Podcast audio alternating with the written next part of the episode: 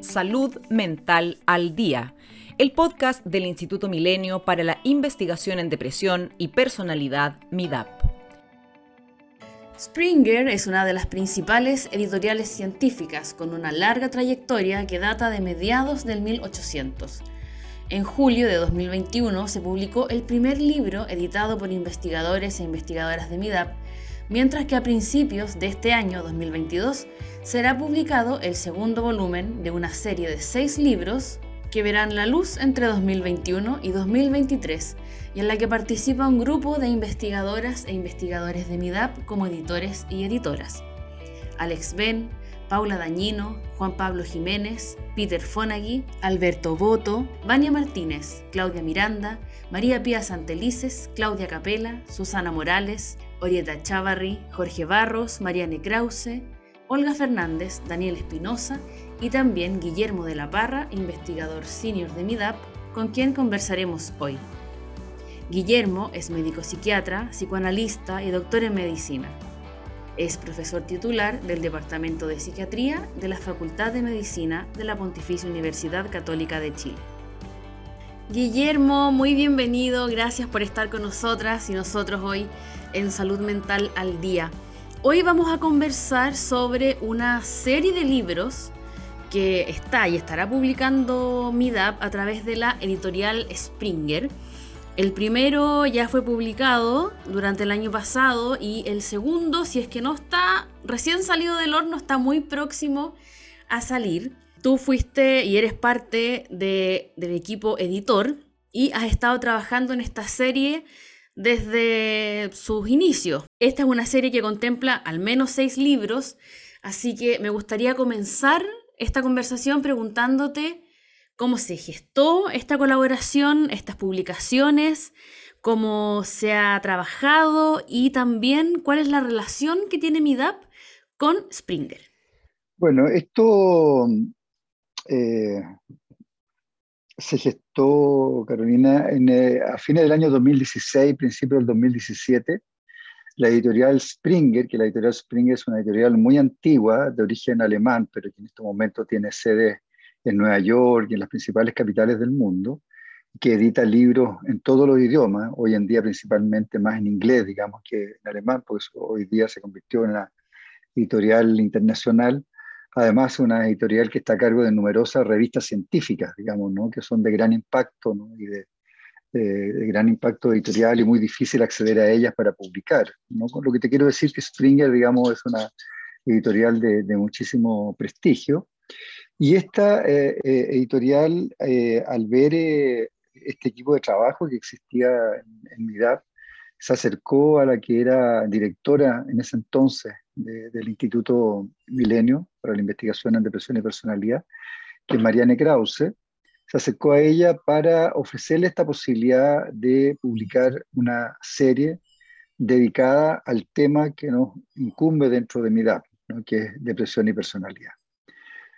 Eh, entonces, en, ese momento, eh, Mariane eh, ya corrió el año 2017, nos informa, digamos, de esta invitación de, Springer y abre un concurso interno para que los distintos investigadores y autores propusieran temas y propusieran títulos para estos libros que tenían una, la idea era que tuvieran un número de seis, que seis, eh, seis volúmenes, y cada uno dedicado a un tema diferente. ¿El trabajo cómo se dio? Porque han pasado, bueno, de eso tres años, dos años y medio, hasta que el primer libro vio la luz.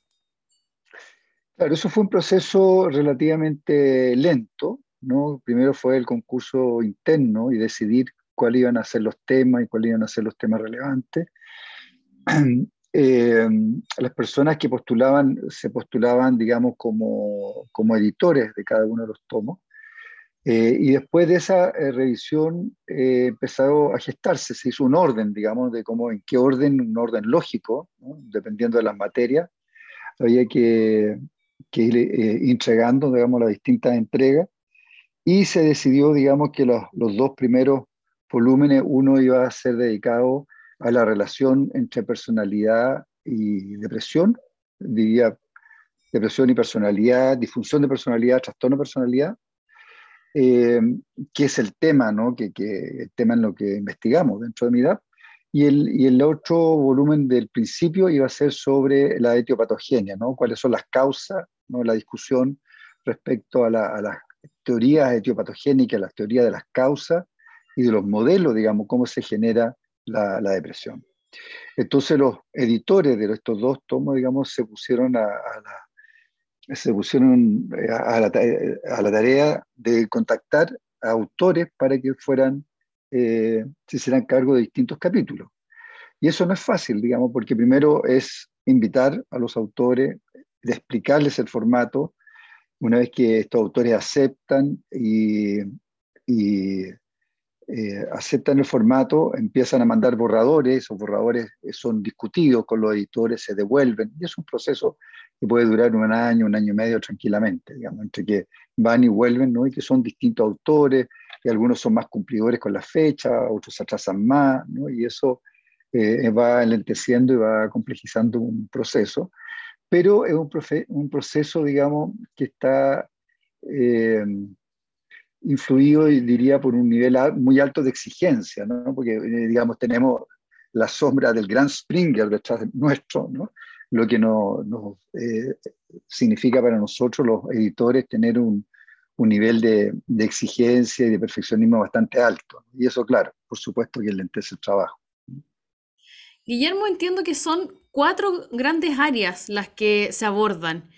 Eh, ¿Cuáles son estas áreas y por qué las eligieron? ¿Por qué son relevantes tanto para estos libros como para MIDAP? Mira, yo te diría que eh, tanto los libros como MIDAP eh, se, se eh, coinciden ¿no? y se traslapan respecto, digamos, a lo que pretenden abarcar, ¿no? que no es poco. O sea, lo que pretende abarcar MIDAP y lo que pretenden abarcar los libros, ¿cierto? Es tomar la depresión y su relación con la personalidad desde las causas, la etiopatogenia, y las causas incluyen desde lo macro, desde lo social, lo, lo familiar, interpersonal, lo, la, la, adversidad de la infancia, que es muy importante tanto en eh, la etiopatogenia, la, las causas de los trastornos de personalidad, como la etiopatogenia de la depresión, hasta, la, hasta lo puramente genético, digamos, y la relación gen-ambiente. ¿no? Entonces, toma, abarca todo ese amplio, eh, ese amplio espectro de las causalidades multifocales de la depresión y su relación con su personalidad. Luego abarca las manifestaciones psicopatológicas, las manifestaciones en la, en la enfermedad. Luego abarca la forma de prevenir estas manifestaciones patológicas, psicopatológicas hasta los tratamientos, ¿no? Y abarca también las consecuencias, como por ejemplo que hay todo un tomo dedicado al suicidio, ¿no? Como, como consecuencia de, de, esta interrelación, digamos, entre depresión y disfunción de personalidad. Entonces, eh, tanto los tomos como, como lo, lo, la, la, toda la serie, digamos, eh, como los temas eh, de, de MIDAP eh, so, coinciden, digamos, completamente y tienen este, esta gran ambición abarcativa. Entonces, por ejemplo, el primer tomo, ¿cierto? Eh, es la, como te decía, de relación entre depresión y personalidad. El segundo tomo es de etiopatogenia. El tercer tomo es prevención y manejo, ya que el tratamiento probablemente tal. El cuarto tomo es desarrollo infantil, desarrollo socioemocional infantil y depresión, o sea, que abarca toda la adversidad de la infancia abarca también la prevención y la psicoterapia a nivel infanto-juvenil. El libro 5 eh, eh, se refiere a suicidio ¿no? y a la experiencia relacional de suicidio.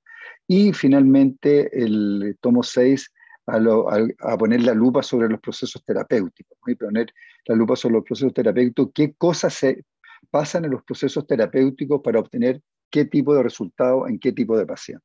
¿no? Entonces, como tú ves, es bien ambicioso ¿no? todo lo que, lo que abarca. Claro. Te quiero sacar un segundo del tema de los libros propiamente tal, porque hay algo que mencionaste recién que tiene que ver con los aspectos más macro, más bien sociales.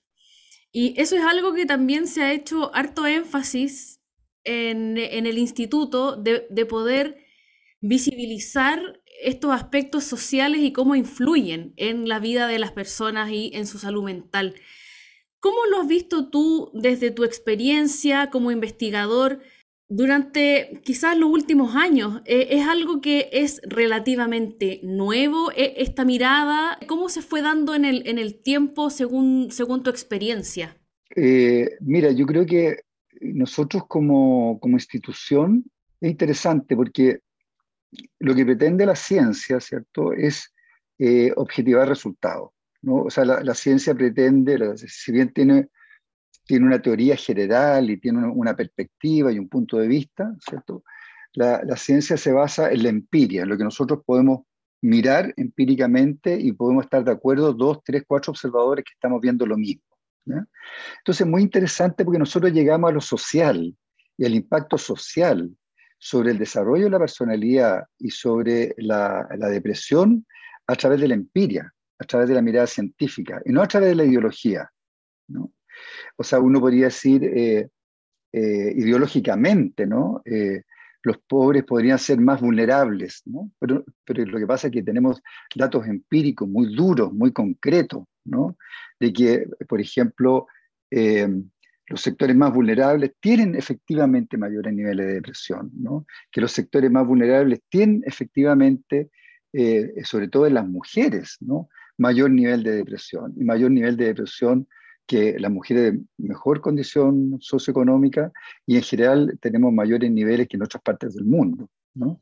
Y eso está eh, muy dado por, la, por las diferencias sociales, ¿no? por la, eh, por las diferencias que por las diferencias sociales de diferencias de oportunidades eh, también las diferencias que tienen que ver con el maltrato no con el maltrato eh, con el maltrato social eh, entonces es interesante porque lo que hace la ciencia muchas veces digamos es confirmar empíricamente lo que podría podría decirlo el sentido común ¿ya? pero una cosa es decirlo el sentido común una cosa es opinar no como se opina tantas cosas que se opinan, porque se opinan cosas falsas también, ¿no? A nivel de redes, etcétera, versus, digamos, que todo el mundo opina, ¿no? Y ponen, ponen en la balanza el mismo peso la opinión, ¿no? De un, de un opinólogo que la opinión de un científico.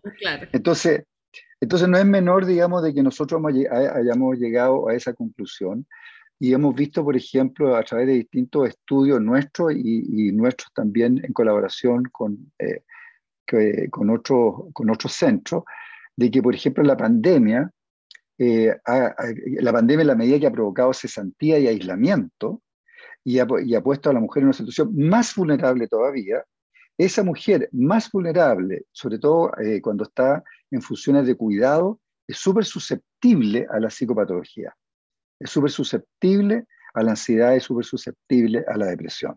¿no? Y eso se ha visto que eh, en los momentos más, más, más, complicado, más álgido de la pandemia, esos niveles, digamos, ¿no? de distrés psicológico subieron tremendamente en la población en general, pero cuando se pone la lupa, ¿quiénes dentro de la población general eran mujeres y quiénes dentro de las mujeres? Mujeres madres, sobre todo de, familias monoparentales, que tenían que parar la olla y no tenían cómo parar la olla y tenían que cuidar a los niños que estaban en la casa. Eh, entonces, eh, y, en ese sentido, digamos, más allá de la postura ideológica o la postura política que pueda tener cualquier miembro de MIDAP, no puede eh, mirar para el lado frente a la evidencia científica, concreta.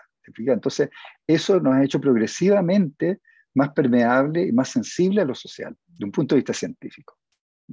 Guillermo, y esta manera de entenderlo, esta, esta forma de mirar los aspectos sociales, ¿es algo más bien nuevo? Porque te lo pregunto porque cuando comentas lo de la ideología, me da la sensación de que quizá en su momento hubiese sido un poco controversial incorporar estos factores. Lo que pasa es que mi, a ver, mi DAP es heredero de un núcleo milenio, ¿no? Y el núcleo milenio, eh, que era un núcleo milenio dedicado a, depresión, pero eh, partió originalmente de líneas de investigación que tenían que ver con procesos terapéuticos, ¿no? con poner la lupa a los procesos terapéuticos. O sea, es como poner el microscopio, digamos, y ver qué sucede sesión a sesión y que te diría que es una, es, eh, era una mirada que existe todavía todavía se desarrolla, tiene, tiene aportado mucho, tiene mucho que aportar, pero que está mirando, eh, está mirando, digamos, lo que ocurre en la díada terapeuta-paciente dentro de la díada y dentro de la consulta o del box, si tú quieres, eh, sin que le entren los peñascasos, digamos, de la revuelta que hay afuera. O sea, eh, como en ese momento impermeable a eso, ¿no? En ese momento muy puesto en la relación, muy puesto en el vínculo, muy puesto en elementos técnicos específicos, inespecíficos del proceso terapéutico, pero eh, haciéndose, siendo eh, relativamente poco consciente, digamos, de lo, de lo que ocurría afuera. Ahora, dentro de la historia de la psicología y de la historia de la psiquiatría, existe la psicología comunitaria, existe la psiquiatría comunitaria, ¿no? que está inserta, inserta, inserta, inserta en la comunidad y que ha tenido, que ha sido súper importante, no solamente en lo que es diagnóstico, sino que en lo que es prevención, ¿no? y lo que es una mirada en la salud mental desde un punto de vista del bienestar, desde el punto de vista de salud, ¿no? salud mental. Nosotros estábamos puestos al principio de los principios, ¿no? Te digo yo, cuando, cuando partió el núcleo milenio, que era heredero en la línea de investigación de Mariana Krause, que yo era parte de ese, de ese equipo, de, en que estudiamos procesos terapéuticos ¿no? y la relación proceso-resultado. Pero, y medíamos también, Mariana traía una, una, una, historia de antes, de medir eh, la, el conocimiento, permeabilidad, aceptabilidad que tenía la población general, digamos, los tratamientos psicológicos y psiquiátricos. ¿no? Eh, pero ver como el impacto de lo social, el impacto de la vulnerabilidad ¿no? sobre la patología, eso científicamente se fue insertando más tarde dentro nuestro, dentro de nuestro equipo. ¿no? Por eso que te digo, pero que lo que no quita, digamos, que hay tradiciones comunitarias, por ejemplo, hay grupos de psiquiatría en Santiago, en el país, que tienen una tradición de los años 50, 60, 70 de una psiquiatría comunitaria. El, doctor Marconi, me acuerdo, digamos, que cuando yo estudiaba medicina, eh, él ya había, tenía eh, núcleo, digamos, en la zona sur de Santiago de, psiquiatría comunitaria. Eh, en la escuela de medicina, nosotros íbamos a trabajo voluntario a las poblaciones, a, a trabajar en salud mental y en educación en salud, digamos, en, aquella época. Pero esta mirada como científica, digamos, ¿no? Y esta mirada sobre la psicopatología que la haya tomado eh, Milenio, diría que es relativamente, relativamente nuevo. Guillermo, y ahora de vuelta a esta serie de libros. Ya hablamos de que son dos los que están listos ya. Y hace algún tiempo conversamos a raíz de una nota que hicimos para, para el sitio web del instituto eh, sobre esta serie y sobre estos libros y tú me comentabas que habías quedado muy conforme con el, con el trabajo. Entonces me, me gustaría profundizar un poquito en qué es lo que las personas van a encontrar en el libro en el que tú trabajaste junto a Alex Ben y Paula Dañino. ¿Por qué quedaste tan, tan contento? Mira, lo que pasa que eh, nosotros, eh, este, este, nosotros, un nosotros como acordeón, que es un nosotros amplio y también un nosotros más reducido, venimos defendiendo dos puntos de vista y, yo, y el segundo que te voy a mencionar lo defiendo yo con mucha fuerza, digamos, venimos defendiendo dos puntos de vista respecto a cómo mirar la depresión y cómo mirar la personalidad y los trastornos de personalidad, ¿no? Entonces, miramos, eh, miramos la depresión como algo multicausado, y con múltiples manifestaciones. ¿no? Pero finalmente es poder entender eh, la depresión como un conjunto de disfunciones a cuyas disfunciones tú te puedes acercar terapéuticamente, digamos, eh, de manera como específica a la disfunción, no a tratar la depresión, sino que, por ejemplo, a tratar la inhibición conductual, ¿no? De, manera específica. Entonces, de tal manera de ir avanzando hacia un tratamiento personalizado y más específicamente a un tratamiento como de, la, de las disfunciones, funcionalizado. Entonces, esa perspectiva es una perspectiva muy contemporánea, en que uno no trata una depresión, ¿no? uno trata a las disfunciones que subyacen a la depresión. Y lo mismo es para la personalidad. Entonces nosotros, en vez de, por eso que a mí, en vez de hablar de, los trastornos de personalidad, eh, prefiero hablar de una disfunción de personalidad, porque las disfunciones de personalidad es un conjunto de diferentes disfunciones, ¿no? Y que un, un mismo paciente, que puede ser categorizado, digo entre comillas, ¿no? como un trastorno de personalidad limítrofe, por ejemplo, puede tener una disfunción en su regulación de impulso, pero una capacidad en su capacidad de relacionarse. Y eso hace la, la psicoterapia mucho más fácil, ¿no? Versus un paciente también catalogado de limítrofe, pero que puede tener una cierta regulación de los impulsos, pero una muy mala capacidad de relacionarse. Y eso hace que el pronóstico terapéutico sea más malo, ¿ya?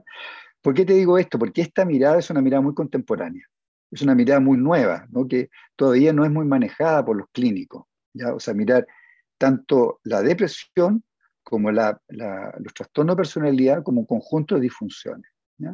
Entonces nosotros en el libro, y esta fue una idea de, Alex, digamos, eh, pusimos a los autores en un pie forzado. ¿no? Le dijimos, mire, eh, le vamos a pedir que usted escriba capítulos, ¿no? los distintos capítulos que te los puedo mencionar, sobre la relación entre depresión y personalidad, pero que usted, se atenga, digamos, a los dominios funcionales del RDoC. El RDoC es Research Domain Criteria, los criterios de, de investigación del Instituto de Salud Pública, de Salud Mental de, Estados Unidos, que él propuso una nueva nomenclatura y clasificación de las enfermedades mentales según ciertos dominios funcionales, según ciertas disfunciones de ciertos dominios funcionales, ¿ya? que las puedo mencionar algo más. Entonces pusimos a los autores, mire, usted póngase a pensar en su tema, por ejemplo, de identidad, ¿no? disfunción de identidad, los trastornos de personalidad, pero piénselo desde los dominios funcionales. Y usted piense la de regulación emocional en depresión y personalidad, pero desde los dominios funcionales. ¿no? Entonces los pusimos en un pie forzado que los obligó a ponerse muy, muy al día de una manera muy contemporánea. Entonces el lector ¿no? se va a encontrar aquí con una, con una especie de, eh, eh, de mirada muy, muy al día respecto a cómo se está pensando la psicopatología y cómo se está pensando la etiología, cómo se está pensando la evolución de las enfermedades. ¿no? Eh, entonces, eh, eh, en ese sentido, yo encuentro que el libro nos quedó muy bonito porque nos quedó muy, muy novedoso. Es, muy nuevo. Y eso se tradujo en cuántos artículos, algo me comentabas que podíamos darle una mirada general. Claro, mira, en la primera parte la hay una introducción entre la interacción entre depresión y función de personalidad, que es un capítulo muy bonito, eh, que habla de los fenotipos intermedios, justamente de las disfunciones intermedias que están por debajo de la manifestación eh, patológica, ¿no? Entonces, que uno puede abordar esas disfunciones intermedias y que a eso se refiere el, el RDoC, ¿no? El Research Domain Criteria. Después eh, hay un capítulo dedicado al dominio funcional de la identidad, de la regulación afectiva, de la relación self-objeto de la eh, disfunción social, después hallazgos neurobiológicos que subyacen a la disfunción de la personalidad y depresión, de la vulnerabilidad a la susceptibilidad diferencial, que tiene que ver que cómo ciertos genes te hacen más o menos sensible a la adversidad. Entonces, esto que te hace más sensible a la adversidad, sobre todo a la adversidad de la infancia y al trauma, por lo tanto con una mayor, mucho mayor susceptibilidad a la psicopatología, a deprimirte, o hacer trastorno de personalidad, pero también te hace, como este, te hace más sensible al ambiente, también te hace más sensible a la psicoterapia, porque eres más sensible al ambiente. ¿Mm? Después, eh, depresión compleja, que la puedo explicar en un momento más, una, una aproximación diagnóstica basada en los dominios funcionales, y este capítulo nuestro que nos tiene muy orgulloso, no perdona lo orgulloso, es depresión compleja en ambientes de alta presión asistencial, estrategia y competencias terapéuticas, ¿no? porque es una, una mirada, digamos, al tratamiento de la depresión a nivel de APS, ¿no? a nivel de, de, poblacional, digamos. ¿no? Entonces es un esfuerzo, es un proyecto de investigación que tenemos nosotros, eh, proyecto FONIS, que estamos desarrollando en este minuto, que consiste en enseñar eh, el manejo de la depresión y de la depresión compleja a psicólogos, psicólogas que trabajan en APS, ¿no? Porque, como tú sabes, eh, eh, es APS la que tiene que hacerse cargo de la depresión leve, moderada y grave, pero normalmente no tienen las competencias necesarias. ¿no? Eso se ha investigado por otros autores, eh, han comprobado empíricamente que no tienen las competencias necesarias y este es un proyecto financiado que tenemos para poderle eh, transmitir estas competencias tomando eh, lo que hemos aprendido de, de, los pacientes, de los psicólogos, digamos que ellos, cuál es la necesidad que surge ahí y de ahí planteamos nosotros este modelo de competencia y eso es lo que está resumido en este, en este capítulo. Después viene un, eh, un capítulo de modularización el tratamiento de la depresión compleja, de acuerdo a la terapia metacognitiva interpersonal, que es un tratamiento propiamente tal. Y finalmente hay un capítulo final que escribimos que dice de dónde venimos, a dónde vamos, hace una psicoterapia de precisión. ¿no? Como tú sabes, con esta iniciativa eh, norteamericana de, de, Obama, que planteó, digamos, un, eh, un tratamiento, una, un tratamiento de precisión para el cáncer, ese modelo de tratamiento de precisión que tiene que ver con cuáles son los genes alterados, ¿no? En ese preciso paciente canceroso y por lo tanto eh, vamos a hacer un tratamiento que es eh, de precisión para ese paciente que tiene esos genes, ¿no? Eh, lo mismo estamos, es aplicable a la psicoterapia. O sea, si nosotros nos vamos a la disfunción y a la disfunción que da cuenta, digamos, de, de la psicopatología, podríamos estar hablando ya de una psicoterapia de precisión, ¿no? Porque estamos tratando esa disfunción específicamente, ¿no? Por ejemplo, nosotros, y esa disfunción puede ser transdiagnóstica, o sea, un paciente eh, puede tener un paciente depresivo, puede tener una desregulación emocional y ese mismo paciente puede tener una comorbilidad de un trastorno de personalidad, una disfunción de personalidad. Eh, y nosotros si tratamos la disfunción que es la desregulación emocional, estamos matando dos pájaros de un tiro. ¿no? Lo estamos ayudando en su estructura de personalidad y lo estamos ayudando en su depresión. ¿no? Entonces, esa es la gracia de apuntar ya no a estos macro diagnósticos, ¿no? sino que la psicoterapia de precisión apuntaría como directamente a la disfunción. ¿no? Y todo esto que estoy diciendo, digamos, es, es muy contemporáneo, ¿no? es muy nuevo. Guillermo, hay algo que me interesa que también podamos comentar y tiene relación con cuál es la ruta o cómo sigue eh, funcionando, difundiéndose eh, todos los conocimientos y todos los hallazgos que hay aquí en este libro y en esta serie completa, que bueno, va, van a seguir apareciendo libros durante todo este año. Para que no quede solamente en el libro, porque, bueno, si las, si las personas que, no, que nos están escuchando lo buscan, eh, es un libro que para comprarlo no es un libro barato, la serie completa también es, un, es una inversión bastante fuerte. Entonces, ¿cómo, ¿cómo se sigue hablando de estos temas? ¿Cómo se les sigue sacando punta? Sí, mira, yo he tenido una experiencia muy buena eh, y yo creo que, y eso es una responsabilidad de nosotros los editores, ¿no? Porque como los editores eh, conocemos el contenido de una manera muy precisa, ¿no? Yo creo que esto es una responsabilidad nuestra eh, en cuanto a la divulgación de sus contenidos. O sea, yo me han invitado a, presentarlo a la, a la, Sociedad Chilena de Trastorno Bipolar. He presentado los contenidos, digamos, con un público de, de porque tienen los Sochitap, digamos, tienen un, un, éxito tremendo, ¿no? De 500 personas, y mucha gente. Eh, me invitaron eh, a presentarlo en la, en la, Sociedad Psicoanalítica de Santiago, que también tiene más allá de lo que son la gente de la sociedad, divulga mucho, ¿no? O sea, fue a mi presentación mucho más gente que lo que de la, de la sociedad realmente tal. Eh, me encontré con la agradable, lo, lo presenté en la sociedad eh, de neuropsiquiatría, la, SONEPSIN, ¿no? Sociedad de Neurología, Psiquiatría y Neurocirugía, donde soy, soy miembro. Eh, también con mucho éxito, de tal manera que ahora me volvieron a invitar a un curso que están dando ellos, digamos, para que yo presente contenido del, eh, del libro. Entonces yo creo que es, eh, es, una, es una responsabilidad de nosotros los editores, ¿no? de divulgarlo.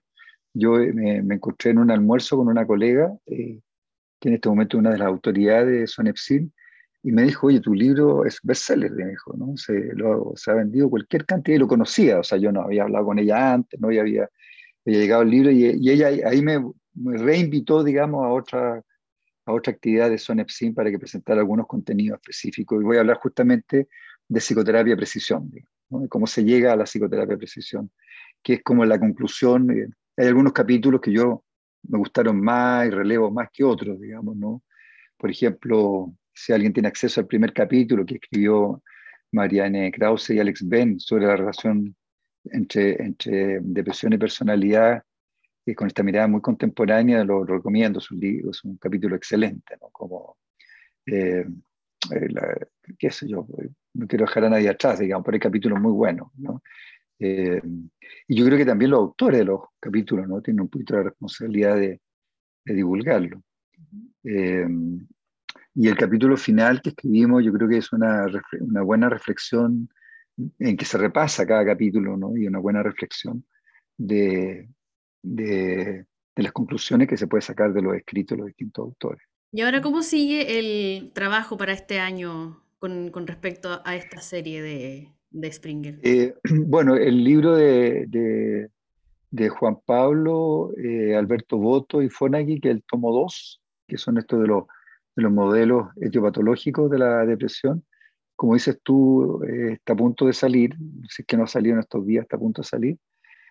y, y, ahora, digamos, está a punto, y están trabajando intensamente porque Baña me tiene bombardeado a correos están trabajando intensamente en el libro 3, ¿no? Prevención y manejo de la depresión. Nueva perspectiva, ¿no? La Vania Martínez y, y Claudia, Claudia Miranda están trabajando. Sé, porque tengo contacto con los autores del libro de, de suicidio, y también están trabajando intensamente en él, ¿no? que están reuniendo el material. el de suicidio lo reestructuraron de cuando plantearon la idea original, ¿no? porque el conocimiento va cambiando, las perspectivas van cambiando, ¿no? entonces me, contaban ahora que lo reestructuraron. Eh, así que yo creo que este, este año por lo menos va, va, a salir de, el, de, el de Bania de todas maneras, ¿no? y yo creo probablemente el de Bania y el de María Pía Santelice. ¿no? Y a principio del otro yo creo que va a salir el de, el de Suicidio con Susana Morales, Jorge Barro y Orieta Chavar, que son del, departamento de psiquiatría. Viendo cómo se ha ido dando, eh, bueno, estos primeros libros y todo lo que ha pasado después, ¿no? Que, has podido ir a, mostrar y presentar parte de, estos artículos. ¿Cuáles son tus expectativas para lo que viene, para probablemente los próximos dos años quizás, con, respecto a esta serie? Mira, yo, yo espero que la, yo espero que la completemos y que, la, y que sirva como, como te decía, para, divulgar eh, nuestro conocimiento. Eh, lo que ha quedado un poquitito eh, fuera de nuestra conversación es que dentro de los autores de los libros no solo, no solo están personas de mi edad, sino que hay expertos internacionales. ¿no? y eso ha sido muy fructífero porque ha significado de que autores chilenos y latinoamericanos, ¿no? De, de mi edad, personas de Colombia, Argentina, etcétera, eh, tengamos que interactuar intensamente con aspectos internacionales, ¿no? de, de, alto nivel. Entonces, eh, eso, por una parte, ha, sido eh, una, relación muy fecunda, pero eso ha sido también echar raíces, digamos, para seguir trabajando en conjunto. ¿no? que sido los autores que están dedicados, por ejemplo, al tema de identidad aquí, ¿no? que un chileno con expertos de, de, Austria y de Alemania, ¿no? Entonces han seguido trabajando juntos. Entonces ha sido una, una oportunidad también de, de desarrollo y de, de, extensión y de armar redes, ¿no? redes que son relativamente informales, ¿no? que, que se armaron a través, yo conocí mi libro, digamos, nuestro libro, conocí a personas, interactué con personas que no, no conocía, digamos, ¿no? y conocí su trabajo y su investigación, y cosas que me encantaron, digamos, Que, que no conocía gracias a este intercambio que se produjo. Entonces, los libros no son, los autores no son exclusivamente MIDAP, ¿no? sino que se ha dado esta, este trabajo colaborativo con, con, autores internacionales y yo creo que eso también ha sido como eh, la oportunidad de futuro desarrollo con estos autores. Y en ese mismo sentido, ¿cómo percibes tú el recibimiento en, en el extranjero del trabajo que está haciendo MIDAP? Cuando les llega esta invitación, por ejemplo, para que participen? Mira, eh, a mí yo me, he sorprendido, eh, me una agradable sorpresa porque Springer, eh, organiza una serie de simposios internacionales. Y, en estos simposios internacionales eh, participan autores de, todas partes, digamos, en, relación a ciertos temas. Entonces a mí me ha tocado participar, me han invitado a participar en, pensando si me olvidó un tercero, pero en dos simposios, eh, uno que fue iberoamericano, que fue en español, eh, donde ahí me tocó presentar la serie, y estos son simposios abiertos, ¿no? no solamente, o sea, son simposios autores de libros en el mundo, son simposios a editores de libros en el mundo y son al público general, al público profesional general. ¿no? Este, este, es un libro que yo creo que es para profesionales, digamos, ¿no? Entonces, y los que... Eh, eh, y eh, entonces me, tomé, eh, fueron, hizo un simposio que han sido muy exitosos. El primero, como te decía, fue, eh, fue iberoamericano, fue en español, y el segundo fue internacional. Fue con, presenté yo, presentó personas de Estados Unidos, personas de Europa, de, de, de Suiza, de Canadá, de Inglaterra distintas partes, este fue, fue en inglés y de nuevo, ¿no? que estaba, estaba dirigido no solamente a editores, autores de distintas partes del mundo, sino que al público general. ¿no? Entonces hay, hay toda una, una, expansión que se hace y donde también, en el primero específicamente tuve que hablar yo mucho del libro, probablemente tal, ¿no? y, y, un poquito lo que hicimos hoy día nosotros, presentarlo en detalle, presentar los capítulos, presentar la, el, el modelo que hay detrás. ¿no? Pero en el otro eh, fue más bien una mirada sobre la depresión y la personalidad de distintas perspectivas y yo ahí aproveché también presentar, presentar nuestro libro. Entonces, hasta aquí, ah, y, y, el otro impacto también que me han llegado eh, comentarios, felicitaciones, invitaciones de revista, a raíz del capítulo, que porque me llegó ahora una de una invitación, no sé si esto será infidencia, de um, Frontiers en Psychology, ¿no? una invitación para hacerme cargo de la edición, no tengo tiempo, pero me alegra la invitación, digamos, de hacerme cargo de una, un número especial dedicado al tema, porque vieron este capítulo, ¿no? Me llegó una felicitación de un autor eh, muy importante, Chris Evans, que trabaja en, en evaluación de psicoterapia, un grande número en Inglaterra, con quien estamos validando un instrumento para Chile, eh, me llegó la felicitación y que por favor le mande el capítulo que leyó el abstract, que le encantó, digamos, ¿no? uno de los capítulos del libro, si eso lo podía mandar. Entonces tú ves que no, no se lo mandé yo, o sea, él, él se enteró por otro lado, ¿no? Entonces, eh, Springer es importante, entonces tiene, tiene, tiene mucho impacto. Me llegaron otras felicitaciones de unos alemanes, eh, sin, llegaron, que les llegó la información por otro, por otro lado. así que eh, yo me doy cuenta que gracias a Springer la divulgación y el impacto es bastante bueno. Claro, es un, un, libro ahí que ha ido encontrando su camino, sus lectores. Sí, sí. Guillermo, para finalizar, ya estamos en el, en el tiempo, pero mm, no sé si hay algo que te gustaría sumar, agregar eh, a esta conversación antes de que finalicemos. A ver, yo diría que, que, el campo que nosotros estamos estudiando eh, lo encuentro, encuentro fascinante. Eh, encuentro que por otra parte, digamos, a través del libro, quizás se, me, se, queda un poquito, se nos queda un poquito debajo de la mesa en la conversación, ¿no? como más científica, todos los, todos los capítulos, todos los capítulos, de alguna manera aluden a la importancia de la relación interpersonal y de la relación terapéutica, del vínculo interpersonal y el vínculo terapéutico como protector y palanca cambio. ¿no? Eh, digo esto porque eh, más a, pesar de que nosotros hablamos de psicoterapia de precisión, eh, uno podría pensar que estamos hablando de, técnicas muy sofisticadas, ¿cierto?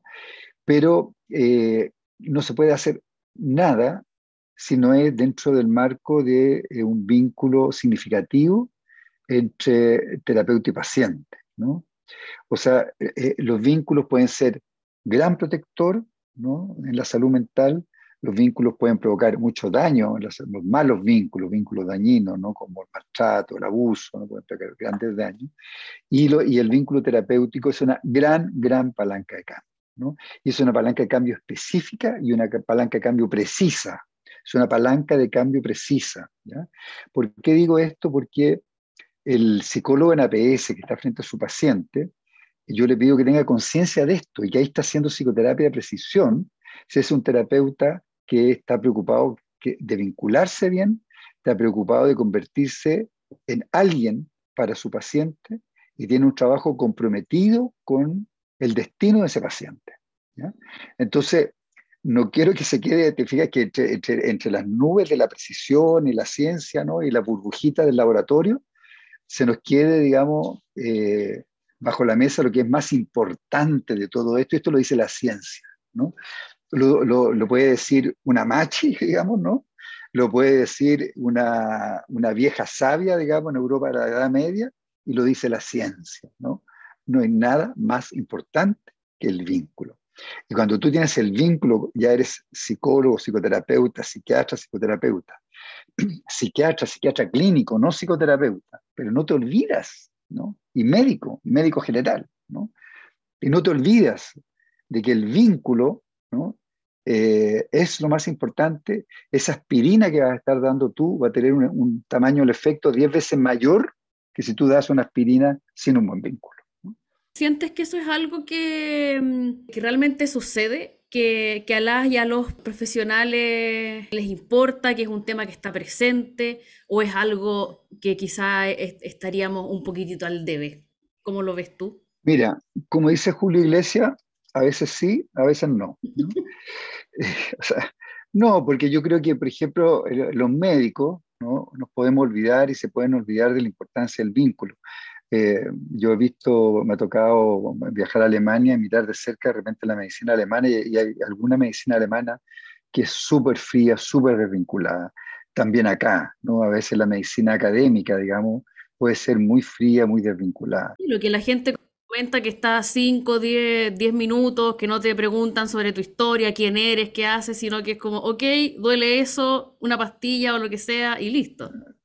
Claro, y además que esos médicos, hoy día nos hablaba con, con agonía casi una, beca, una, una, candidata a beca de la psiquiatría, de que cuando llegó a hacer uno sobre, tenía que, sobre tiempo, extensión, le llaman extensión de tiempo en un consultorio, le daban 10 minutos por paciente. Y si ella se demoraba 15, ¿no? Tenía la cola de pacientes esperando y reclamando, digamos, la, sala de espera.